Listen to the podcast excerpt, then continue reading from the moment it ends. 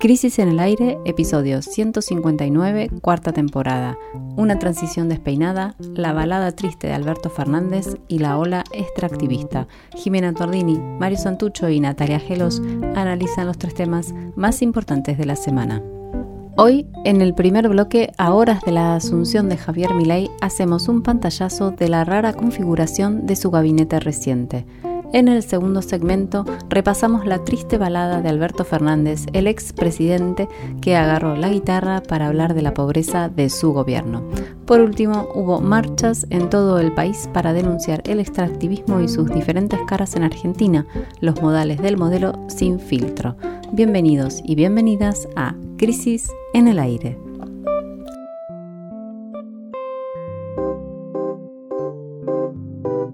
Cuando mañana domingo Javier Milei asuma la presidencia de la nación, se pondrá en marcha un gobierno inédito. Lo que vamos a ver es la llegada al poder ejecutivo de una fuerza de ultraderecha fuertemente outsider que en menos de dos años pasó de la inexistencia a la Casa Rosada. Y se trata también del arribo a la más alta investidura institucional de dos figuras que se ubican por fuera del consenso democrático, justo cuando se cumplen 40 años redondos del fin de la última dictadura militar. En este primer bloque de Crisis en el Aire vamos a hacer un pantallazo del gabinete inicial y de lo que indica esa rara configuración que se terminó gestando. Eh, lo primero que, vamos a, decir, bueno, y seguramente quienes siguen la, la información todos los días ya lo saben, es que la transición viene siendo bastante caótica en varios sentidos. Por un lado, se percibe un elenco ministerial muy ecléctico, armado, hecho con figuras de distintos calibres, diferentes procedencias, sin que quede muy claro todavía cuál es la argamasa que le da coherencia, que le va a dar coherencia a ese gabinete. ¿no? Por un lado aparecen figuras de Juntos por el Cambio, pero sin el aval explícito del expresidente Macri, incluso en algunos casos en ruptura con él, ¿no? con estos mensajes medio ambiguos. No se trata de un macrismo 2.0, pero tampoco los libertarios línea fundadora, podríamos decirle, parecen haber quedado muy conformes, ¿no? Es el caso de la vicepresidenta Victoria Villarroel, que fue desplazada de las áreas que se le habían prometido eh, públicamente, incluso durante la campaña, ¿no? Estamos hablando de seguridad y de defensa. Y por otra parte hay un recauchutamiento de viejos cuadros menemistas, señores de más de 70 años que fueron duchos en la política hace 25 años y que están apareciendo ahora. Y también en la última semana quedó bastante expresado esto, sectores del peronismo, sobre todo el periodismo del peronismo cordobés, haciendo un poco de entrismo ahí en, el, en cómo se va armando el Poder Ejecutivo, e incluso también algunos funcionarios del Frente de Todos que siguen en la gestión como si nada hubiera cambiado. Exacto, Jimé. Y bueno, obviamente lo, central, el nervio central de la cuestión es lo económico, como vimos en el programa pasado, la noticia principal es la designación como ministro de Luis Toto Caputo, que es experto en finanzas con un recordado y al mismo tiempo olvidable paso por el Estado durante el macrismo. Bueno, su gran tarea va a consistir en desarmar la bomba monetaria y de endeudamiento que él mismo gestó hace cinco años en base a un ajuste feroz del déficit, del público y de una estanflación que enfríe la economía y eso va a generar un aumento enorme de la pobreza, que ya de por sí viene siendo intolerable. Así que bueno, el objetivo es evitar la hiperinflación y para lograrlo va a tener que conseguir financiamiento exterior. Esas son como, como las tareas a hacer, lo que viene por su lado. Esta semana se definió que su socio en la consultora Anker Latinoamericana, Latinoamérica, perdón, Santiago Bausili va a ser el presidente del Banco Central, que no solo va a ser no va a ser dinamitado, como había prometido el presidente electo, sino que tampoco va a ser independiente, como dicta el credo liberal. Y por su parte, Daniel Tiliard va a ir al Banco Nación y va a ser el tercer funcionario del peronismo cordobés integrando el gobierno de Miley, junto con Osvaldo Jordiano, Jordano, perdón, el ANSES y Franco Mogueta como secretario de Transporte. Bien, hasta aquí eh, la danza de nombres o la danza con lobos. Eh, y metémonos ahora un poco con las medidas concretas que todavía no se saben. Hay una gran expectativa por ver cuáles son. Hay cierto hermetismo, sobre todo por la famosa ley ómnibus, ¿no? que deberá enviar el Poder Ejecutivo, que ya dijo que, estaba redactando, para enviar al Congreso la primera semana de gobierno, eh, es decir, la semana que viene y eh, en la que va a estar condensada de alguna manera en esa ley ómnibus el plan eh, económico de, Javier Milei, ¿no? Sin embargo, ayer viernes apareció por primera vez lo que sería el esqueleto de ese programa de gobierno, ese programa económico, publicado eh, en una nota del periodista de Clarín Marcelo Bonelli, ¿no? donde reveló supuestamente varios de los ítems o, el, armado general de, de ese plan económico y causó cierto estupor por la profundidad del ajuste que se viene, ¿no? Las, iniciativas más impactantes de, lo que por lo menos ahí se, dijo, después varios canales muy cercanos a la Libertad Avanza lo levantaron, con lo cual evidentemente lo chequearon y, va por ahí la cosa. Sería como el, borrador del escrito que estaban haciendo entre Caputo y Milei, digamos, ¿no? Y que lo van a hacer anunciado mañana. Sería, por ejemplo, algunos cuatro, para, para había muchos, pero cuatro. Prórroga del presupuesto 2023 para congelar el gasto. O sea, que va a ser el mismo presupuesto el año que viene que el que fue este año. Claro. Siendo que hay 100% o más de inflación. Un ajuste tremendo del, presupuesto total. Por otro lado, se, suspende, se suspende la obra pública, salvo la que tenga financiamiento externo de, organismos internacionales de crédito. Tercero, suspensión de aportes no reembolsables a las provincias. O sea, también las provincias van a estar en un serio problema para pagar sueldos y demás. Y cuarto, quita de subsidios a las tarifas que en abril ya va a ser total, o sea, van a subir los servicios raudamente en tres meses, junto a la liberación de los precios de combustibles y prepagas. O sea, los combustibles de hecho ya aumentaron, ¿no? 30% aumentaron ayer o antes de ayer vi, sí. En fin, mañana mi ley va a recibir de, de, parte de Alberto Fernández los atributos del poder a eso del mediodía, luego va a dar su discurso de asunción, que no será frente al Congreso o dentro del Congreso, eh, como suele suceder, a la Asamblea Legislativa, sino que va a ser ante la multitud que convocó eh, el presidente electo para que asista a su asunción mañana en la Plaza de los Congresos. Eh, y ese discurso va a ser clave, porque ahí vamos a saber un poco, a confirmar esto de lo que viene y también a ver cómo lo explica, ¿no? Y qué tipo de, de cosas genera. ¿Cómo sostiene el apoyo popular con unas medidas que van a significar que todo va a aumentar menos los salarios, básicamente? Exacto. ¿Cómo mantiene el apoyo popular y cómo también le habla a los empresarios y a la gente que va a tener que hacer algo con su dinero, si le da confianza o no, la famosa confianza. Bueno, además de, anticipar un poco lo que sucederá en los próximos días y de empezar a, a escudriñar un poco lo que viene, nos pareció fundamental también registrar lo que pasó entre el 19 de noviembre, que fue el día del balotaje, y hoy, es decir, cómo llegamos al traspaso de mando. Y por eso le pedimos a Mónica Peralta Ramos, analista eh, que estamos siguiendo últimamente mucho, eh, siempre muy filosa, que nos cuente cómo lo está viendo y nos mandó el siguiente audio. Me parece que lo más relevante de este periodo que culmina el domingo es que asistimos a una puja brutal entre sectores corporativos de la patria contratista y sectores financieros locales y extranjeros este, por la repartija de los cargos y el acceso a los recursos del Estado. O sea, tenés por un lado este, puja por los cargos y por el otro lado ejercicio directo del poder, desabasteciendo y remarcando precios.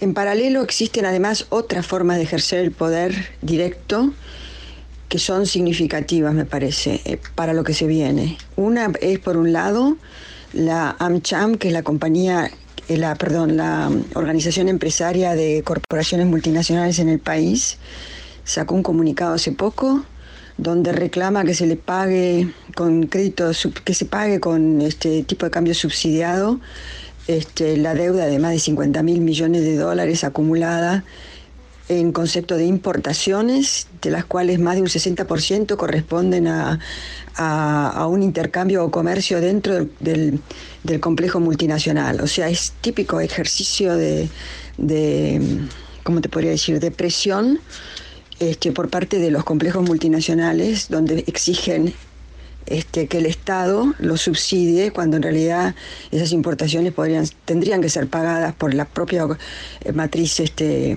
de, la corporación, ¿no? O sea, vemos como libertad de mercado significa en realidad este, aprovechamiento del mercado por determinados grupos, ¿no? O sea, qué fascinante el momento actual porque muestra cómo los libertarios en realidad este, es, es todo un mito, ¿no? Que no se trata del Estado versus el mercado o del mercado versus el Estado, sino de formas de apropiación del Estado y de expresión de intereses estratégicos a través del uso de las políticas públicas. ¿no? O sea que yo creo que hay una enorme inestabilidad porque no, no está todo definido.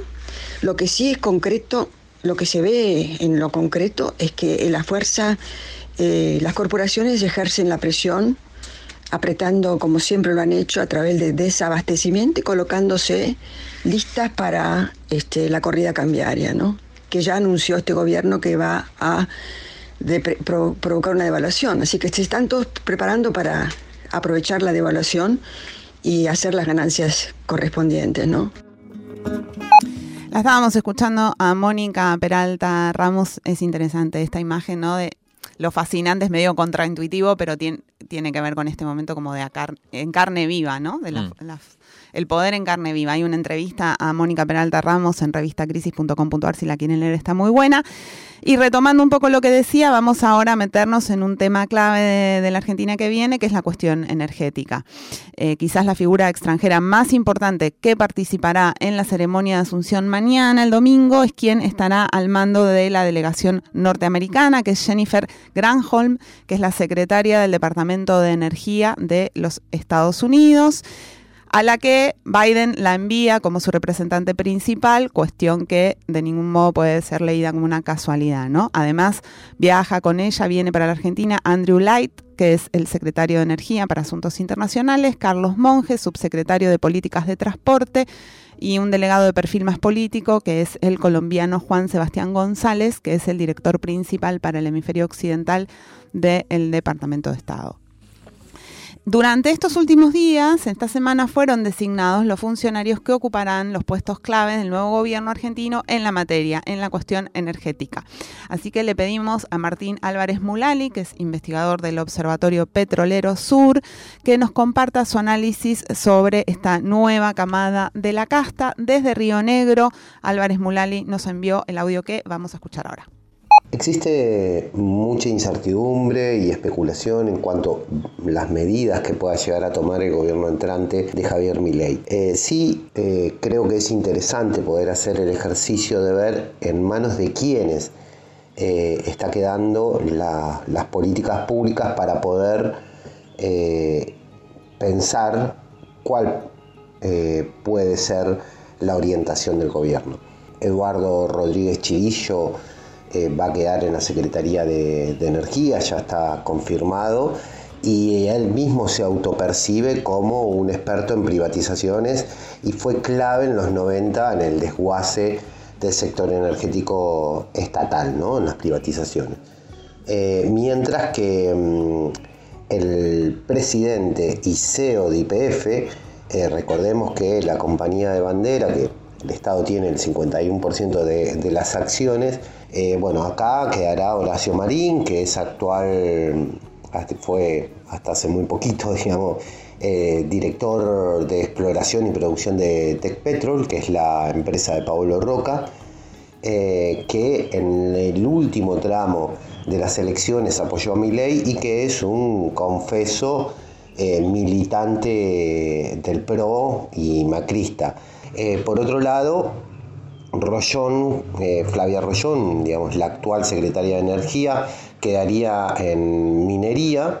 Eh, ella es de sectores de la derecha peronista, eh, vuelve a un sector que conoce mucho, que está muy inserta, que es el debate actual con respecto al litio. Y un área importante, tanto para Vaca Muerta como para eh, el sector minero con litio va a ser eh, infraestructura. Acá vemos la llegada de Guillermo Ferraro, que tiene una experiencia amplia tanto en los gobiernos de Dualde como de Néstor Kirchner. Em, entonces, si nosotros vamos viendo cómo se van ocupando los casilleros, vemos que en el horizonte se puede ver eh, una orientación a vaciamientos de las compañías estatales para posterior privatización, eh, vemos un acceso más restringido a la energía eh, con tarifazos, algo muy parecido a lo que ocurrió en el gobierno de Macri, em, una desregularización del sector, eh, una política exportadora con beneficios como no captación de retenciones o una libre disponibilidad de, divisas, eh, sin tasas impositivas para la importación de insumos y también una desregularización en materia ambiental con intentos de aplicar una nueva flexibilización laboral para cerrar menemismo, del arruismo y peronismo de derecha, uno debería preguntarse de todo esto qué puede salir mal. Bien, bueno, el, mapa se va armando, eh, vamos conociendo últimos detalles. También ayer, a última hora, se supo que en vez de ocho ministerios van a ser nueve, porque se, de, manera un poco desprolija, de hecho se conoció ya la noticia de que se sumaba el Ministerio de Salud, que seguía siendo ministerio, y ahí va a estar eh, al frente Mario Russo, que es un cardiólogo bonaerense. Pero ahora vamos a poner el foco un minutito en las carteras de seguridad y defensa, porque ahí es donde pueden concretarse cambios significativos, según nuestro punto de vista, bastante regresivos en ese sentido. Como sabemos, Milei nombró en la cartera de seguridad a Patricia Bullrich, que fue la candidata a presidente de Juntos por el Cambio y exministra de Seguridad del gobierno de Macri. Es decir, se trata de alguien con experiencia y con volumen político, pero que acaba de romper con su partido, que es una práctica muy habitual además en la carrera de Bullrich, como sabemos comenzó en la izquierda peronista, ahora termina, o esperemos que termine, en la ultraderecha liberal. Mientras por otro lado, en defensa, el nuevo presidente nombró a Luis Petri, radical mendocino, candidato a vice de Juntos por el Cambio, que no conoce el área y que cayó ahí más bien por un reparto de cuotas de poder al mejor estilo casta, de hecho. En fin, le pedimos a la directora ejecutiva del Centro de Estudios Legales y Sociales, el CELS, a Paula Lichbashki, que nos cuente su impresión sobre qué significan estos nombramientos. Vamos a escuchar qué nos dijo. Lo primero, una obviedad, eh, es que ley le entrega la organización, el armado del aparato de seguridad defensa al tándem Bullrich-Petri y que van a jugar este, coordinadamente, que es algo que Bullrich siempre pretendió en su paso por el Ministerio de Seguridad durante el gobierno de Macri. Lo que propuso como candidata a la presidencia también es una política de seguridad muy dura que va a estar enfocada a atacar o reprimir la conflictividad y si eso se va a dar en protestas sociales callejeras, la respuesta eh, claramente va a ser una respuesta muy dura de mantenimiento del orden público y también una política, una orientación dura, una política de seguridad dura, alineada, por lo menos como está presentado, con Estados Unidos y con Israel.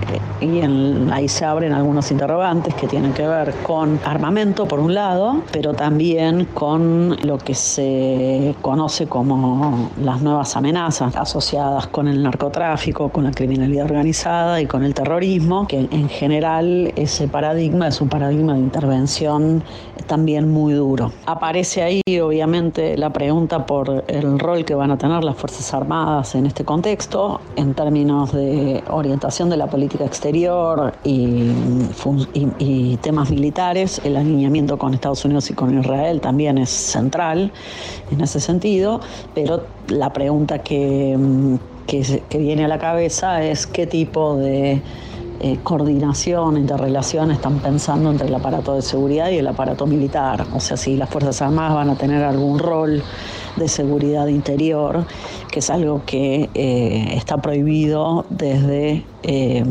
la transición democrática, ¿no? desde que se sancionaron las leyes de seguridad, defensa e inteligencia. En relación con esto, la identificación de enemigos, la pregunta que se abre es qué va a pasar con los conflictos asociados a la tierra, a los recursos naturales o, o los bienes estratégicos.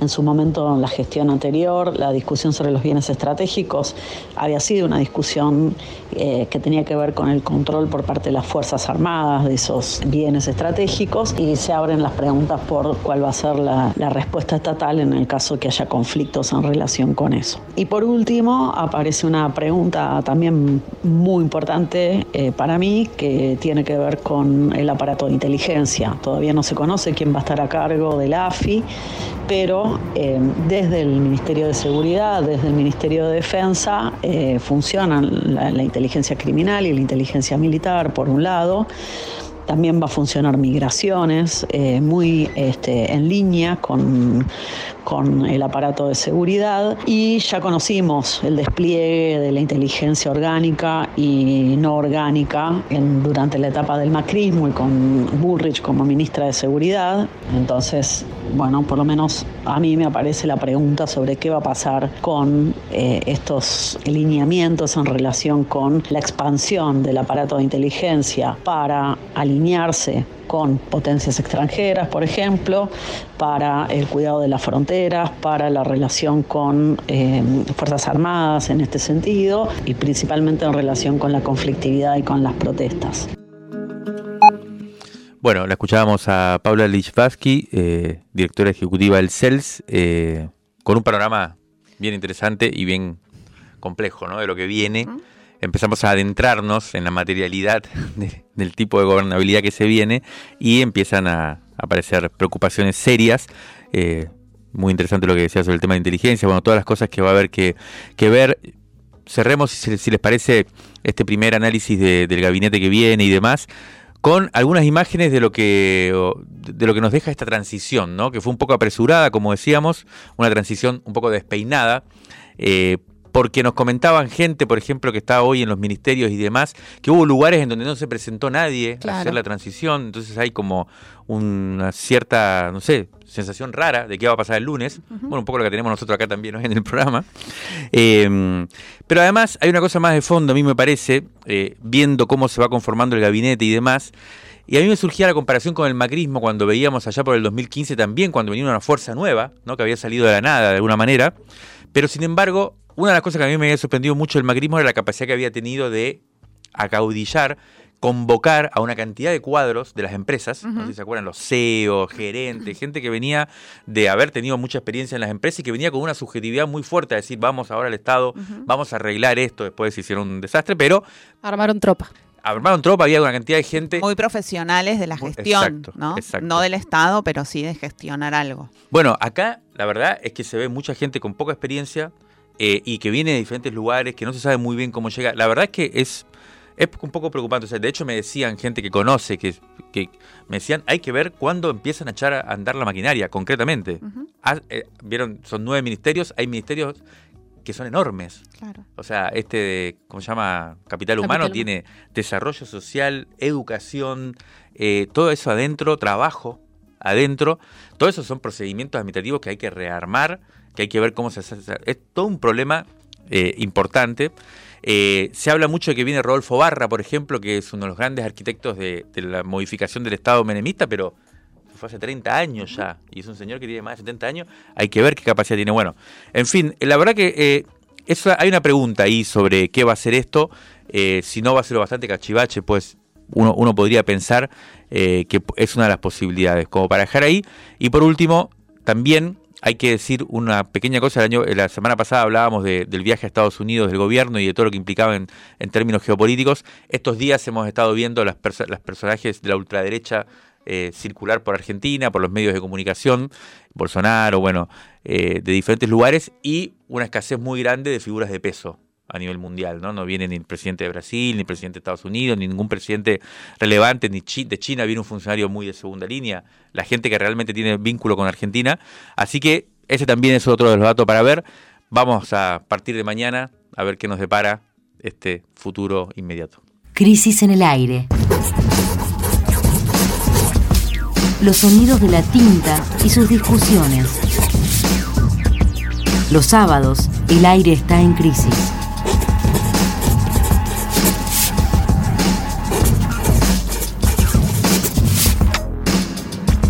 Crisis en el aire. Hoy es el último día de mandato de Alberto Fernández, pero en verdad el presidente de la nación ya recogió sus cosas y se marchó de la Casa Rosada en un olvidable fade out, lejos de las despedidas masivas como la que protagonizó Cristina Fernández de Kirchner en Plaza de Mayo en 2015 o incluso de la marcha del Si se puede de Mauricio Macri en 2019. Hoy, en el segundo bloque de Crisis en el Aire, vamos a hacer un repaso de la triste balada de Alberto Fernández, el expresidente que tiene el extraño mérito de haberle dado paso al primer presidente libertario del mundo.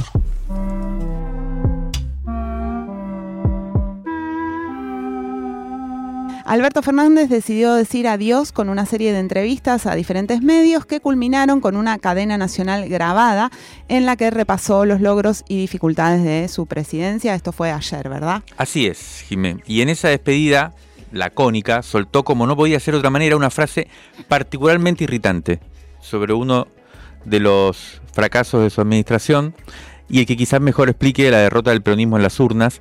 Hablamos, por supuesto, de la pobreza. Según el INDEC, alcanzó, esto, esto fue una cifra que se dio hace un par de meses, me acuerdo, alcanzó el 40,1% de la población en el primer semestre de 2023, ¿no? O sea, primer seis meses de este año se midió y dio 40,1%, lo cual es una catástrofe que superó por 5 puntos al peor índice de Macri, ¿no?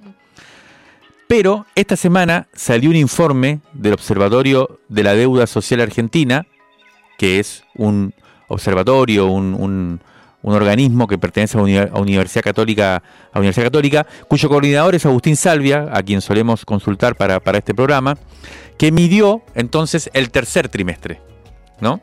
Eh, de este año y ahí la pobreza ya había ascendido, por supuesto, por el tema de la inflación y, demás, al 44,7%, o sea, casi 5 puntos en un trimestre.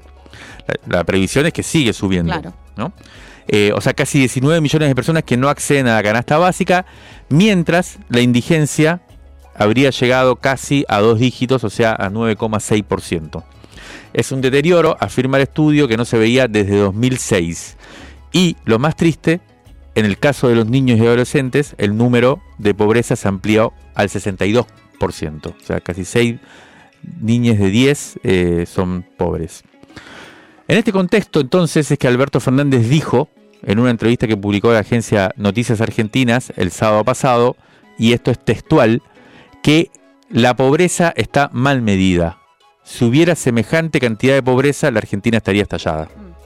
Así es, y como si no fuera poco, el todavía hasta dentro de unas horas presidente Alberto Fernández también dijo, y acá vamos a citar, la pobreza se mide a través de la encuesta permanente de hogares, es una encuesta y las encuestas han mostrado su falibilidad. Yo temo que la gente no diga toda la verdad, porque si le preguntas a una persona y te dice tengo un plan, de ahí en más empieza a mentir porque tiene miedo de que se lo quiten.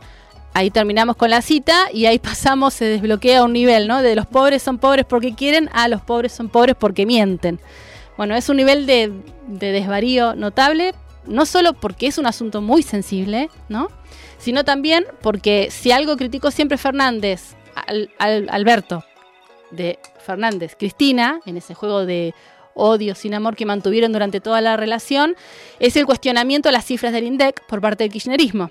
Y ya que estamos, sumemos que uno de los que se queda en el gobierno es precisamente Marco Labaña, que es el director del Instituto Nacional de Estadísticas y Censo, o sea, del INDEC, que le presentó un plan a Milei para convertir al INDEC en un ente autónomo del Ministerio de Economía. Así que ahí habría una continuidad. Para profundizar un poco en este debate de fin de mandato, le pedimos a Luis Campos, otro habitué de nuestro programa. Hoy estamos con los colaboradores frecuentes. Sí, es un repaso. Que, eh, bueno, Luis Campos es coordinador del Observatorio del Derecho Social en el Instituto de Estudios y Formación de la CTA y autónoma y le pedimos a él que nos analice los dichos del presidente y nos mandó el siguiente audio. Las declaraciones de Alberto Fernández quejándose de la forma de medir la pobreza no fueron muy felices y no son una forma muy feliz de terminar su gobierno, básicamente porque enojarse con las estadísticas cuando los números dan mal no tiene mucho sentido y no habla muy bien de, su mirada sobre la realidad. Puntualmente la pobreza en Argentina se mide por ingresos, el método es muy transparente, eh, lo que se define es una canasta de bienes y servicios y luego se hacen encuestas sobre los ingresos de la población y el porcentaje de población que no llega a adquirir con sus ingresos familiares el monto de esa canasta de bienes y servicios es considerada en situación de pobreza. Esto es así hace mucho tiempo y ya hace muchos años que afortunadamente las mediciones del INDEC no están eh, en cuestionamiento. De lo que se queja el presidente es de la subdeclaración de ingresos, es decir, es posible que algunos encuestados eh, declaren menos ingresos de los que efectivamente perciben. Eh, y que esto termine generando un aumento del porcentaje de población viviendo por, por debajo de la línea de pobreza. Pero en definitiva, esto, a ver, no, no, hay ninguna evidencia que muestre que esto se haya incrementado, que esta subdeclaración de ingresos se haya incrementado en los últimos años, con lo cual, digo, también sería un problema cuando inició el gobierno de, Alberto Fernández. Digo, en, ese sentido, el aumento del nivel de pobreza desde 2019 hasta el 2023 no tiene que ver con la forma de, medición y con este problema hipotético de subdeclaración de impuestos en los sectores de, más bajos recursos de, la sociedad.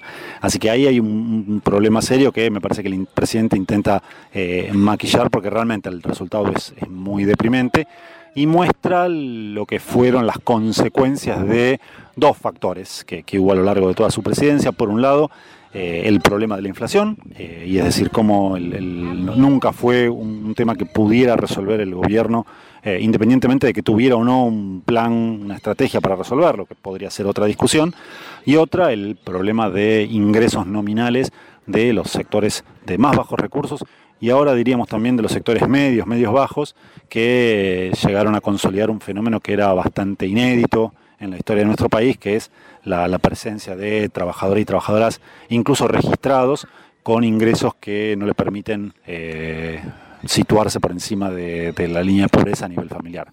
Así que ahí, nuevamente, me parece que hay un problema eh, en las declaraciones del presidente que no fueron las más felices. Eh, definitivamente no hay un problema en la forma en la cual se mide la pobreza eh, en nuestro país, o en todo caso, si hay problemas, son los mismos problemas que había en 2019, que había en 2016 y lo que muestra esa tendencia es que eh, manteniéndose todos esos supuestos problemas en el tiempo, la pobreza sigue incrementándose y eso da cuenta de, de es una consecuencia de los problemas de arrastre macroeconómicos y de producción y de estructura productiva que tiene nuestro país desde hace muchos años. Quien hablaba era Luis Campos, ¿no? Eh, decía él que no tiene sentido enojarse con las estadísticas, eh, seguramente no de esta manera, si nos vamos a enojar que sea por lo que están expresando. Pero bueno, mientras eh, preparábamos este programa, decidimos meternos un poquito más con el asunto de la medición de la pobreza, porque hay que decir que en la Argentina, también lo decía Luis Campos recién, eh, la pobreza se mide a partir de la canasta básica alimentaria. Y esa canasta básica, esa, lista, no se actualiza desde 1996, ¿no? En 2019, Martín Maldonado, que es eh, doctor en ciencia política, es investigador del CONICET y es especialista en inclusión social, hizo un experimento que consistió en poner a prueba el contenido de la canasta esta alimentaria básica. Em, se llamó Proyecto Sekalinsky que debe ser el nombre de alguna persona, no sé por qué, lo pueden googlear. Si no tenés ganas de googlear, te cuento que Sekalinsky es el nombre de una familia de Estados Unidos, que se hizo famosa en 1951 porque fue tapa de la revista Time. En medio de la Guerra Fría salen ellos, mamá, papá y dos hijos, rodeados de comida, de toda la comida que iban a comer durante un año, una tonelada y media de comida en total.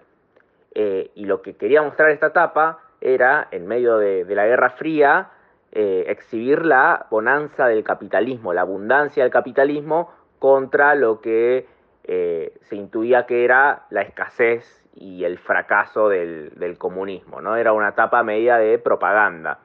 Entonces, eh, Martín Maldonado y su grupo de investigadores toman este nombre de la familia, Sekalinsky, de forma un poco irónica, ¿no? Porque la canasta básica alimentaria está muy lejos de esa supuesta bonanza que quería reflejar la revista Time.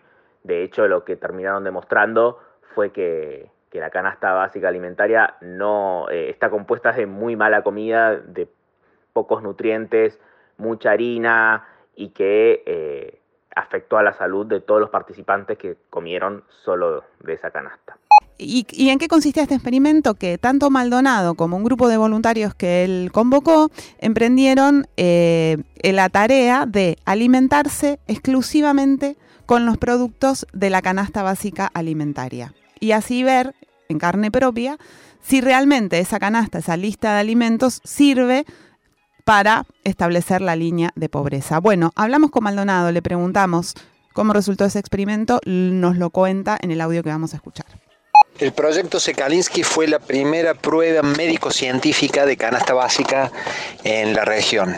En el año 2019, voluntarios, bajo un experimento científico y con todas las pruebas médicas, hicimos un experimento que constó en intentar comer seis meses los productos de la canasta básica alimentaria con la que el INDEC mide la línea de pobreza y la línea de indigencia. Los resultados fueron muy desalentadores, no llegamos al cuarto mes de comer como pobres, como dijimos simbólicamente, eh, comprobando que la canasta básica alimentaria de INDEC no sirve ni como eh, referencia nutricional ni como parámetro para medir la línea de ingreso que determina la pobreza porque queda obsoleta a lo largo del tiempo y más aún en periodos inflacionarios.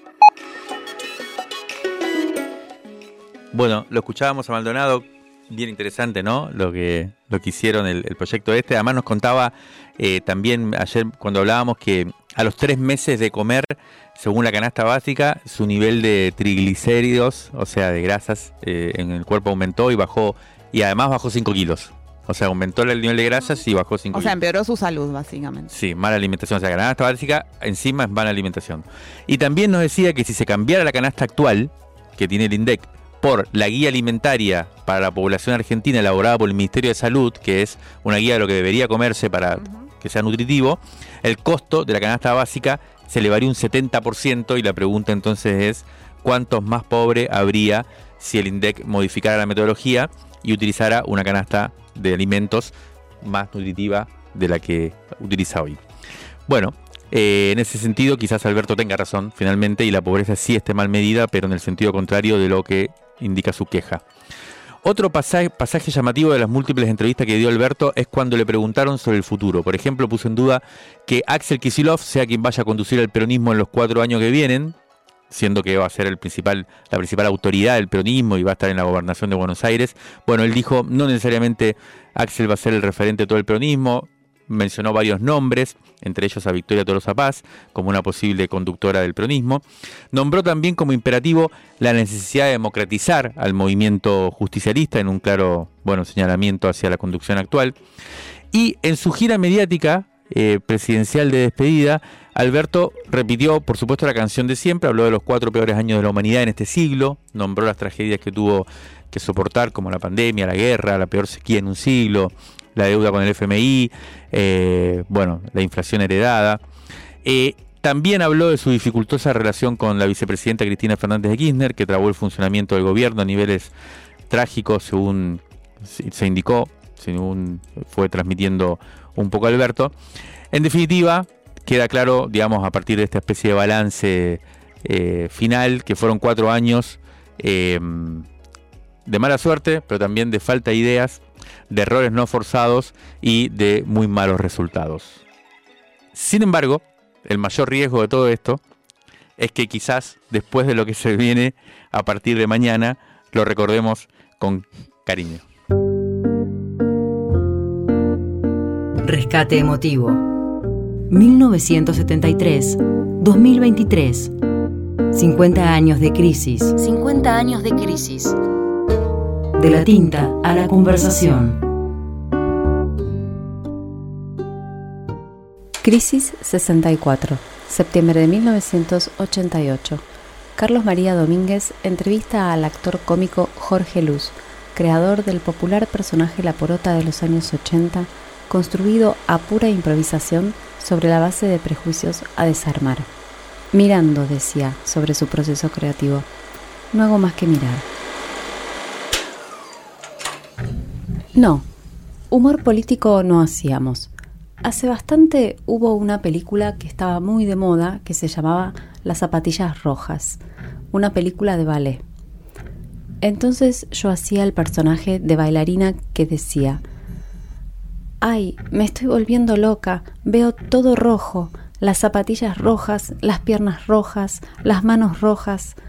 Al decir que veía todo rojo, en Radio Splending, un cagón se había creído que éramos comunistas. Alguien de arriba nos decían. Siempre hubo y habrá en todos los lugares, en radio, en televisión, un imbécil que dice, yo por las dudas, esto no lo dejo pasar. Siempre hay un cagón que por cuidar su puesto puede arruinarle la vida a una persona. El timorato, el miedoso, el mediocre. Siempre hay un mediocre metido. Y todavía sigue el miedo. Hace poco yo tenía que hacer el personaje de una bruja inglesa llamada Margaret. Y me vinieron a decir, no, mejor no, porque no estamos en buenas relaciones con Inglaterra. Y yo me quise morir. No, por las dudas no lo digas llega un momento en que uno dice, basta, termínenla, ¿qué por las dudas?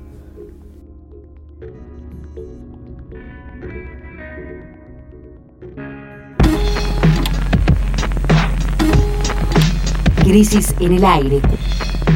Resumen crítico en movimiento. En movimiento. Cuarta temporada. Para tirar del hilo de la coyuntura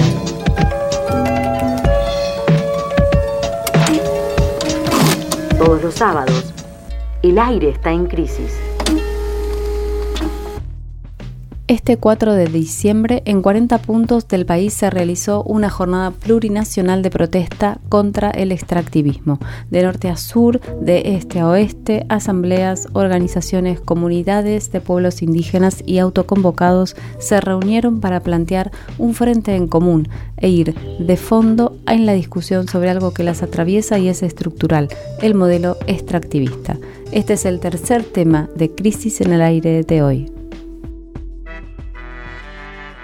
¿Por qué el 4 de diciembre? Bueno, cada 4 se realizan las marchas que recuerdan el primer Atlanticazo, que fue en enero de 2022, cuando en Mar del Plata y en distintos puntos del país las comunidades costeras se movilizaron para oponerse a los proyectos de exploración offshore en el mar enfrente de esas comunidades. Puntualmente el movimiento surgió luego de que el Ministerio de Ambiente de la Nación, una entidad que probablemente ya no vaya a existir, aprobara la declaración de impacto ambiental presentada por Equinor, una empresa para la exploración sísmica en los bloques CAN 100, 108 y 114. Esto fue a fines de 2021, 300 kilómetros en el mar, hacia adentro del mar, desde la costa de Mar del Plata, justamente, ¿no?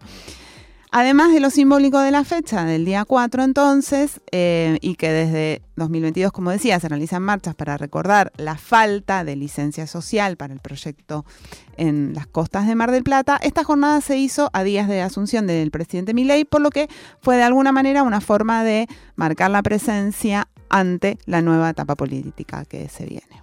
Así es, Jimé, tema fundamental este porque, como he sabido, Milei ha negado públicamente eh, que el cambio climático sea una realidad en varias oportunidades.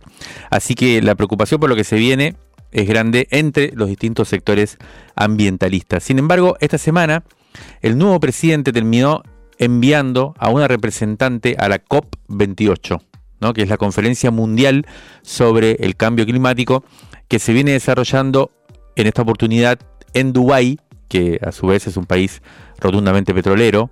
Eh, y em, eh, fue raro el tema, ¿no? Porque eh, esa, esa, delegación que mandó eh, vino a reemplazar a la delegación que estaba encabezada por Cecilia Nicolini, que es la representante del gobierno de Alberto Fernández para estos temas, y que estaba participando ¿no? de, la, de la reunión. Quien viajó en representación de Milei fue Marcia Levalli, actual embajadora de Argentina en Senegal, próxima secretaria de Política Exterior en la Cancillería Libertaria y ex directora de Asuntos Ambientales en Cancillería durante el gobierno de Mauricio Macri.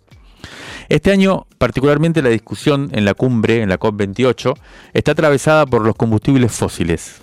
Eh, flotaba, de hecho, la duda por si Argentina mantendría, entre otras cosas, su compromiso con el Acuerdo de París, que se pactó en 2015, en aquella oportunidad en la COP21, que eh, consistía en un acuerdo para contener el aumento de las temperaturas en el planeta. Por ahora no hay noticias que digan eh, si que Argentina pueda o no salir de, este acuerdo de París, más allá de que Trump y Bolsonaro, eh, los presidentes de Estados Unidos y Brasil, que de alguna manera son admirados por, por Javier Milei, en su momento salieron del acuerdo cuando estuvieron en el gobierno de sus países. Pertenecer al acuerdo implica recibir inversiones internacionales para energías renovables, así que no es tan fácil salirse eh, sin resto para bancar esa posición eh, para Argentina. Exacto. va todo como dialogando también con el primer bloque, ¿no? Lo que decía un poco Mónica, Mulali. Eh, y demás.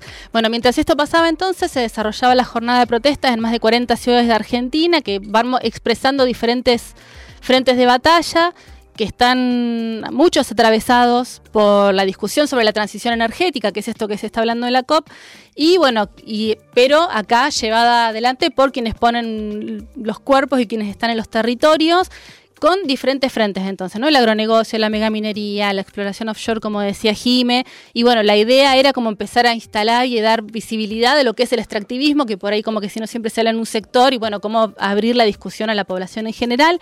Estuvimos hablando con Gonzalo Vergés, que es de la Asociación de Abogados Ambientalistas y es el representante legal en la causa que diversas organizaciones socioambientales llevaron en Mar del Plata para frenar la exploración offshore. Y le pedimos a él que nos cuente un poco ¿Qué tuvo de diferente entonces este 4 con los cuatro anteriores que venían desarrollándose en los últimos años? Esta campaña que, pasó no se enfoca particularmente en las problemáticas de cada territorio, es decir, no se aboca, no se concentra a lo que está pasando específica y exclusivamente en cada territorio, sino que bajo la bandera de basta de extractivismo, Em, directamente se enfoca ya en el modelo, ¿sí? es decir, en el extractivismo como eh, un modelo económico, un modelo de producción, pero no solo un modelo de producción, sino una forma de ver las cosas, una forma de, considerar a la naturaleza como una canasta de recursos, principalmente en América Latina, es decir, en los países del sur, eh, como una canasta de recursos para los países del norte. Y lo hace desde las experiencias de cada uno de los territorios. Ahí sí, desde las experiencias de los territorios, porque entiende que ese es el modelo que permite este, la reforma de constituciones, que permite la modificación express, rápida, intempestiva, de normativas que permiten el avance de este tipo de proyectos, sea eh, aquellos que permiten oleoductos, sean aquellos que eh, modifican tierras, Así que bueno, un poco lo que la, intención de la campaña era eso, ¿no? Plantear esta, esta forma de vinculación con el territorio, que se lleva adelante a los territorios, se lleva puesto a los territorios. Y plantearnos eh, a través de varias cuestiones simples, como una, una pregunta, ¿hasta cuándo vamos a seguir eh, transitando este, este modelo? ¿Y cuándo va a ser el momento en que nos vamos a plantar y vamos a a pedir en una transición eh, radical ecosocial. Lo escuchábamos a, a Gonzalo Vergés de la Asociación de Abogados Ambientalistas.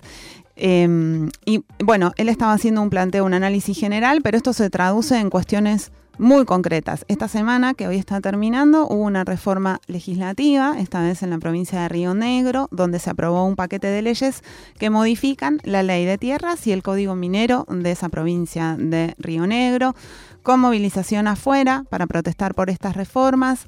En Viedma se hicieron las modificaciones y ahora el gobernador electo Alberto Beretilnec iniciará su gestión con el campo abierto para poder avanzar hacia la megaminería en la provincia. Aprovecho para decir que Alberto Beretilnec asume, no sé si el sábado o el domingo, no tengo ahora presente el dato, pero uno de esos dos días, en la web de la revista Crisis tenemos un perfil de Beretilnec en donde, escrito por Pablo Bassi, que publicamos en el momento de, las elecciones provinciales, en donde esta cuestión eh, está bastante desarrollada. Em,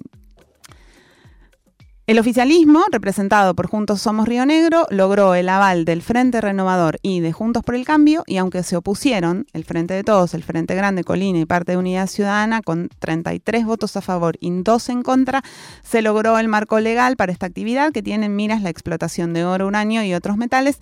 También hay que decir que, bueno, parte de, la oposición em, estaba, ¿no, Nati?, em, articulada por las comunidades mapuche de la provincia. Exacto, Jiménez. Sí, de hecho, eh, las medidas van en contra de territorios que son reclamados por las comunidades en esa zona.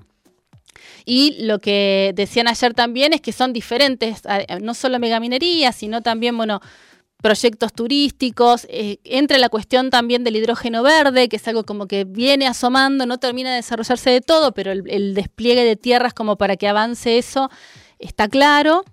Esto era lo que decía la coordinadora del Parlamento Mapuche Tehuelche, que también movilizó fuera de la legislatura Hablábamos también con la gente del Golfo San Matías, en defensa del Golfo, que también estaban ahí. Bueno, nada, son como cuestiones que pasan que por ahí acá no, vemos tanto, pero que en, las provincias están ahí resistiendo. Estaba también entre esas asambleas Catamarca con la cuestión del litio y demás. Bueno, la jornada esta del 4 de diciembre también tuvo acá en Buenos Aires porque hubo una marcha y participó la machi betiana Colbán Nahuel de mm, de la zona de Villa Mascardi. Eh, y ella encabezó la marcha junto al tercer malón de Jujuy, que también están acá resistiendo.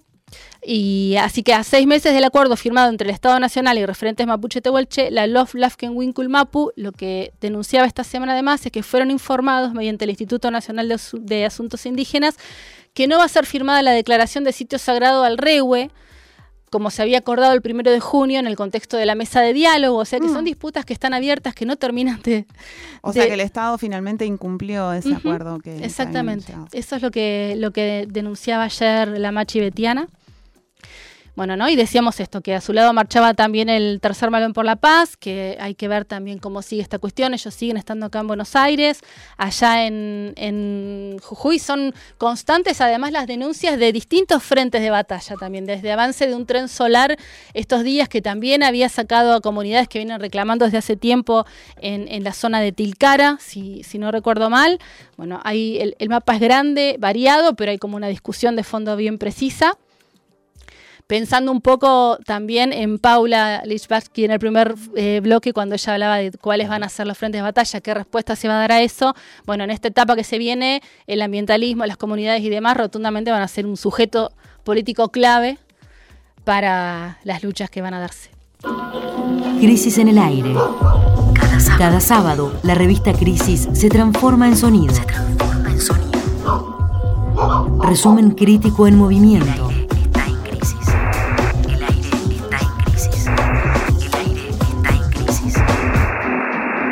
Crisis en el aire.